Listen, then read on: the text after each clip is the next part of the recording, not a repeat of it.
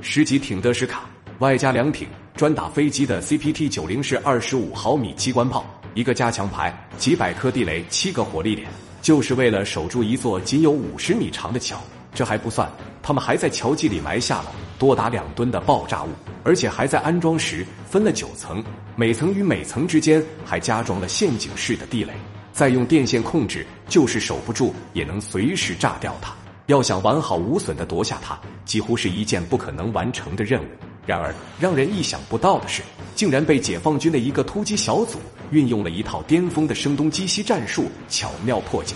不但保住了大桥，还将守桥的越军打得落荒而逃。那么，这究竟是一座怎样的大桥？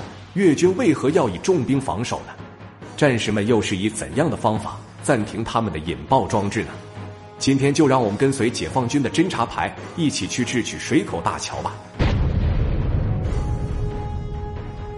制作视频不容易，您的支持是我们的最大动力，请长按点赞并关注支持下。我在这里先谢谢各位朋友了。随着对越自卫反击战打响，十万大军以雷霆之势同时出击。当时第四十二军一百二十五师的进攻路线是。从龙州县的水口关出发，直插富河，八望河也成了边境上的一道天然屏障。它自北向南流，宽为三十至五十米，水深三米以上不能涉渡，且两岸较为陡峭，大部分地段难以攀登，不便架设浮桥。河上的水口大桥是唯一连接三号公路直达富河东西的主要通道。为了保证炮兵、坦克及后勤补给，水口大桥的畅通也就成了此战的重中之重。当然。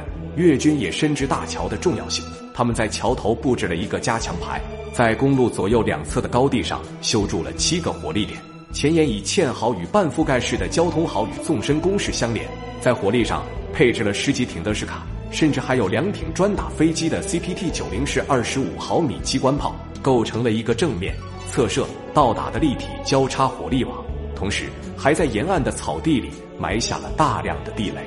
更为严重的是。他们还在桥基上埋放了近两吨爆炸物，要想以步兵从桥头突破，几乎不可能。用坦克强攻的话，结果就是桥毁车亡。面对越军这种鱼死网破的搏命打法，着实让人头痛。要怎样才能毫发无损地夺下它呢？在通过多日的反复观察后，一百二十五师制定了一个巧妙的夺桥计划，就是在进攻前用密集的炮火对敌人的火力点猛轰。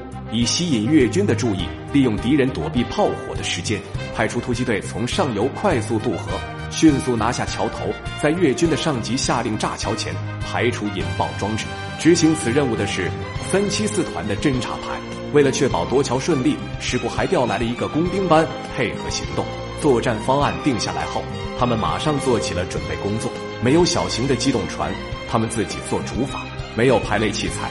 他们自己做直列排雷包，就连渡河失败后的强攻预案也想好了，可以说是万事俱备，只差东风了。二月十六日的出发前，施政委亲自来给他们送行，并下达了作战命令，不惜一切代价也要完整无损地夺下水口大桥。十七日拂晓，随着三颗红色信号弹冉冉升起，边境上方万炮齐发，震耳欲聋的榴弹炮发出惊天动地的呐喊。